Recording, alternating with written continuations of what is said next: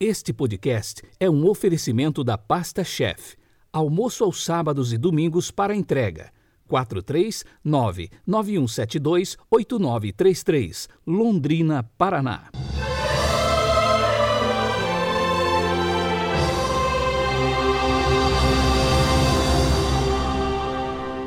Quinta-feira, 2 de setembro de 2021. Estamos na 22 segunda semana do tempo comum. A cor litúrgica é o verde e o pensamento é de São Cláudio La Colombier. Abre aspas.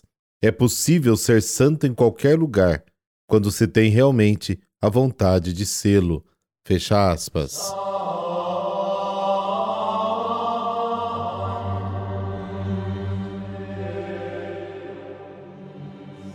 Pelo sinal da Santa Cruz, livrai-nos Deus, nosso Senhor, dos nossos inimigos. Senhor, luz verdadeira e fonte da luz, concedei-nos perseverar na meditação de vossa palavra e viver iluminados pelo esplendor de vossa verdade. Amém.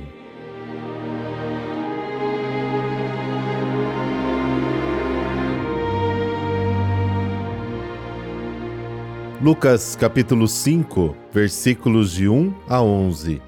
Naquele tempo, Jesus estava na margem do lago de Genezaré e a multidão apertava-se ao seu redor para ouvir a palavra de Deus. Jesus viu duas barcas paradas na margem do lago. Os pescadores haviam desembarcado e levavam as redes.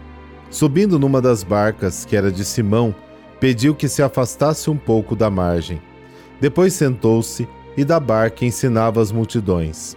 Quando acabou de falar, disse a Simão: Avança para águas mais profundas e lançai vossas redes para a pesca.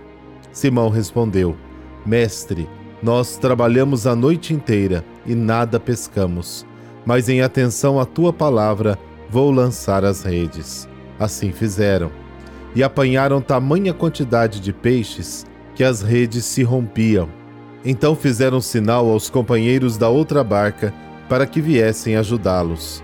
Eles vieram e encheram as duas barcas, a ponto de quase afundarem. Ao ver aquilo, Simão Pedro atirou-se aos pés de Jesus, dizendo: Senhor, afasta-te de mim, porque sou um pecador. É que o espanto se apoderara de Simão e de todos os seus companheiros por causa da pesca que acabaram de fazer. Tiago e João, filhos de Zebedeu, que eram sócios de Simão, também ficaram espantados. Jesus, porém, disse a Simão: Não tenhas medo, de hoje em diante tu serás pescador de homens. Então levaram as barcas para a margem, deixaram tudo e seguiram a Jesus. Palavra da salvação, glória a vós, Senhor.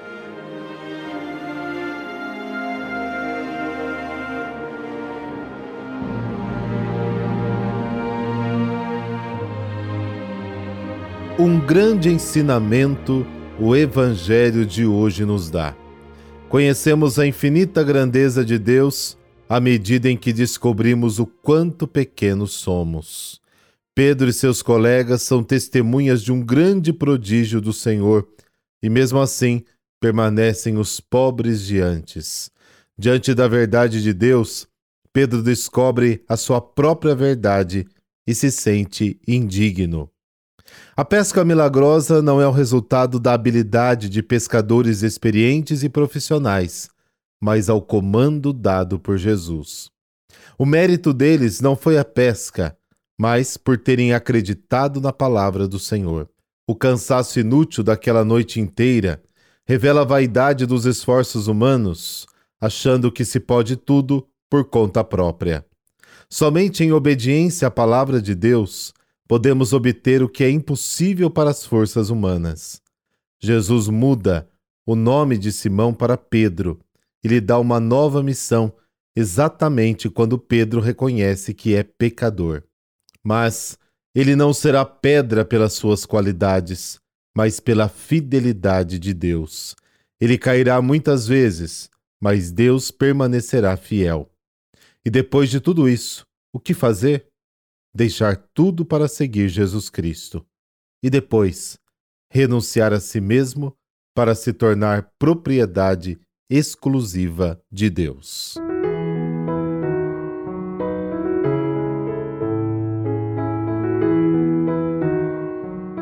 Santa Ingrid. Ela nasceu na metade do século XIII na Suécia. Seus pais deram a ela e aos outros filhos uma educação digna dos fidalgos, no rigoroso seguimento de Cristo. A menina, desde os primeiros anos de vida, se mostrou muito virtuosa, amável, caridosa, surpreendendo a todos com seu forte ideal religioso. No início da adolescência, como era costume da época, teve de contrair um casamento. Mesmo contrariando sua vocação, ela aceitou tudo com humildade e resignação, mas continuou serenamente a cuidar das obras de caridade que fundara para os pobres e doentes abandonados. Possuindo dons especiais de profecia e cura, gozava entre a população da fama de santidade. Ingrid ficou viúva muito cedo e pôde assim entregar-se ainda mais ao ideal de vida religiosa. Fez várias peregrinações pela Terra Santa, por Roma, e chegou a ir até Santiago de Compostela. Nessas andanças, seu amor a Jesus só fez aumentar. Só então Ingrid retornou para a Suécia. Logo depois, em 1281, seguindo seu confessor e orientador espiritual, ela fez seus votos perpétuos e fundou um mosteiro sob as regras de São Domingos. Nele, junto com um grande número de jovens da corte, se dedicou totalmente às orações contemplativas e à vida de rigorosa austeridade. Morreu com fama de santidade no dia 2 de setembro de 1282.